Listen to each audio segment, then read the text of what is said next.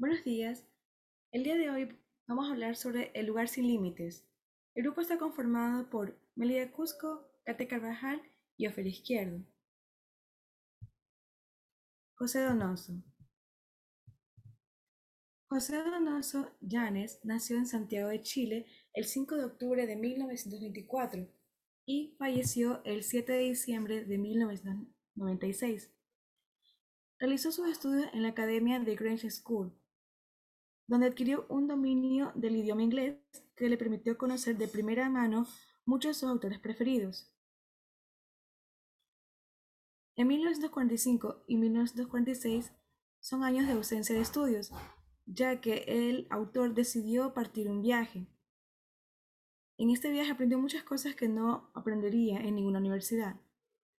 En 1947 estudió en la Universidad de Chile en el área de Pedagogía de Inglés. Dos años más tarde, en el 49, viaja becado a Estados Unidos para realizar sus estudios de literatura inglesa en la Universidad de Princeton. Allí escribió y publicó sus primeros cuentos en inglés.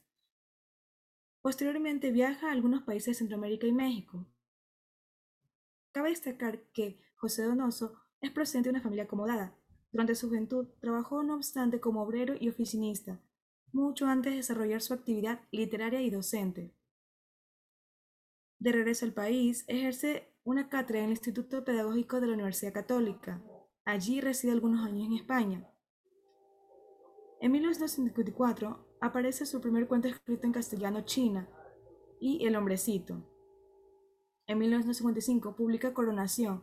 A partir de esta fecha se publican diferentes obras suyas, en 1955 trabaja como redactor y crítico literario de la revista Ercilla. Ya para este entonces ha traducido del inglés varias obras destacadas de varios autores norteamericanos. En 1961 existe una narrativa en ascenso, ya que contempla las siguientes obras: Este domingo, Lugar sin límites, El obsceno pájaro de la noche, tres novelitas burguesas, Casa de campo, La misteriosa muerte de la marquesita de Loria, el jardín de al lado. Varias de estas ya han sido traducidas a diversos idiomas. Entre 1967 y 1981 vivió en España, coincidiendo con el momento en que su obra entró a formar parte del llamado boom de la literatura hispanoamericana.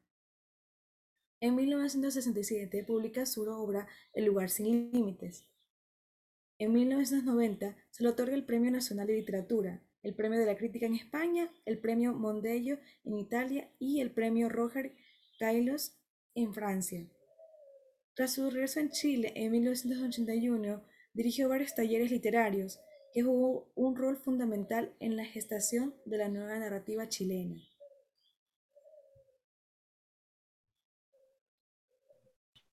En relación al contexto del lugar sin límites, de acuerdo a la transformación económica, política, cultural e institucional implementada en Chile durante el siglo XX, comprendemos que se originó en consecuencia de un régimen autoritario que llegó a prohibir actividades de los partidos políticos y de los sindicatos, que clausuró el Congreso Nacional, limitó la libertad de expresión, censuró las actividades culturales y prohibió el derecho a manifestarse públicamente. Desde este punto, Evidentemente, fue un método sistemático de represión y adoctrinamiento de la sociedad chilena. En consecuencia del totalitarismo político, el miedo se vio reflejado en las calles.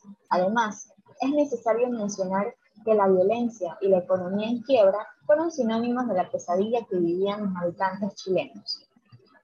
Ya en contexto de la obra, un tema que a primera instancia notamos durante la breve revisión del texto es la presencia de la homosexualidad. Desde un aspecto histórico, esta ha sido estigmatizada como una problemática social en la que influyen transversales como la violencia, una situación que, independientemente de donde se suscite, la decadencia, tristeza y dolor se apoderan de las personas que experiencian aquella segregación colectiva. Específicamente, si hablamos en sentido de la novela, esto es representado en una cultura patriarcal y en un pueblo decadente a punto de desaparecer. La novela de José Donoso permitirá sumergirnos en la reflexión sobre lo humano, descubriendo que, En el corazón de este, lejos de existir unidad o sentido, existen problemas, mundos disueltos y por resolverse. Las mismas situaciones que se encuentran en el corazón de nuestra cultura, nuestra historia e identidad. El lugar sin límites, escrito y publicado en México, refleja los núcleos fuertes que articulan literatura y sociedad. La historia de la travesti Manuela González, Azteca, permite acceder al modo en que se entiende América Latina, la heterogeneidad y la modernidad enraizadas, en no pocos casos, a través de enclaves corporativos, desde la cultura de latifundio conjuga sometimiento, patriarcado, género. Respecto al proceso de la obra, podemos decir que El lugar sin límites fue publicado en el periodo bien conocido como el boom de la literatura latinoamericana y muchas veces fue considerado por los críticos como un mero ejercicio de su siguiente novela denominada como El seno pájaro de la noche. Este libro lo escribió en plena creación de la novela ya previamente mencionada, El pájaro seno de la noche, Debía cumplir con una deuda pendiente con la editorial chilena y le era imposible finalizar la obra que estaba redactando.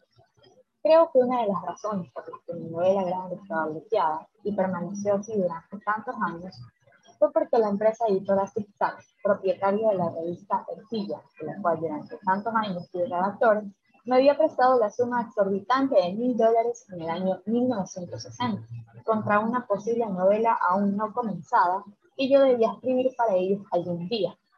Manifestó Donoso para Tokai University Press en 1983. Concluida la novela, su amigo Carlos Fuentes le aconsejó que no la publicara en Zigzag.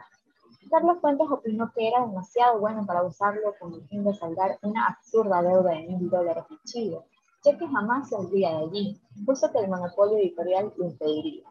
De esta manera, Entregó su novela a la editorial mexicana Joaquín Ortiz y para saldar la deuda escribió la obra llamada Este Domingo. El lugar sin límites ha sido traducido a muchos idiomas, entre ellos el japonés. Además, cuenta con un sinnúmero de estudios a lo largo de todo el mundo.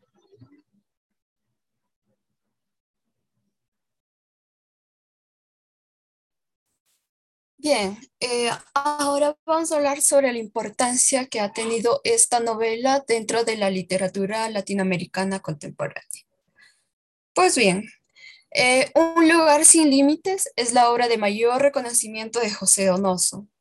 Eh, también es considerada como el principal exponente de la literatura hispana de la segunda mitad del siglo XX, porque es la pieza clave de la producción de Nocia de Nociana, mediante el cual es posible discernir una crítica al Estado moderno chileno de la década de los 70, eh, al resaltar dimensiones socioeconómicas del derroche y reconocer también sujetos fuera de lugar. Bueno, también me gustaría empezar con la premisa que quizá todos hemos escuchado en algún momento, el infierno es la vida misma. A partir de esta premisa es cómo se desarrolla toda la historia.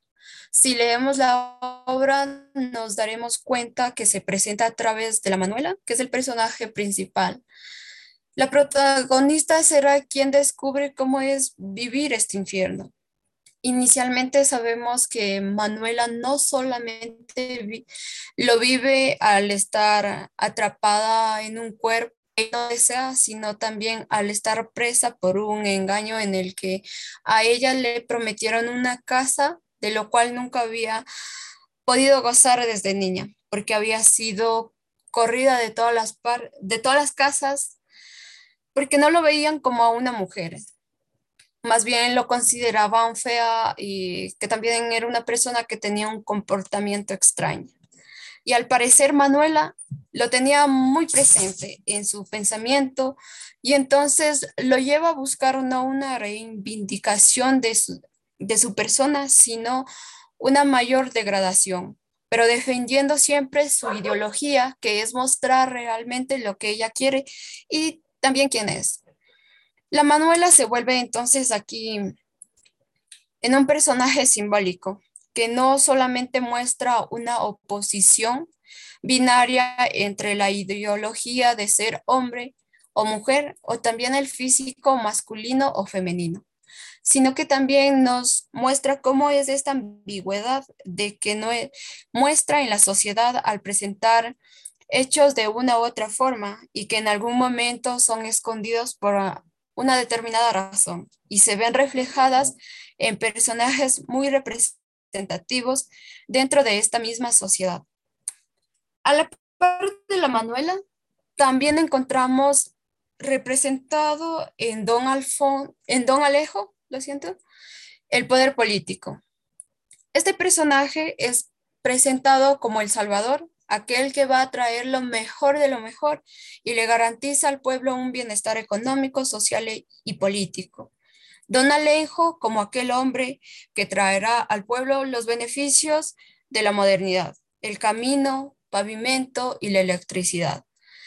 Em, lo que, lo que significaría salir del esclaustramiento del espacio cerrado y vincularse con el mundo externo y con todos los medios de comunicación de la urbe actual.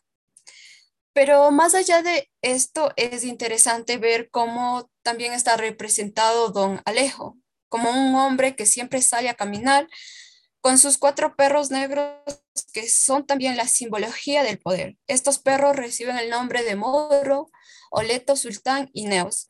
Y si ustedes investigan un poco, se darán cuenta de que todos estos nombres pertenecen al mundo árabe ya sea para representar al pueblo árabe o a un jefe militar o al gobernador o para dar un honorífico a un gobernador de provincia de Etiopía, lo cual también nos hace ver cuál es la influencia y cuál es el poder de don Alejo dentro de la sociedad y por qué él se comporta siempre de una manera dual. Por un lado, procurando hacer creer a todo el mundo que en realidad va a traer eh, el progreso.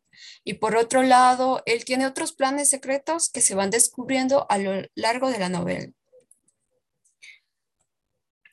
Estos dos personajes son muy importantes para comprender lo que sucede en esta exposición de Donoso, con sus representantes de la marginalidad y la exposición crítica, sin ataduras de qué es lo que estaba sucediendo en estos lugares que se encontraban alejados, ignorados y ocultos de alguna manera de la realidad política de este Chile, nos relata José Donoso.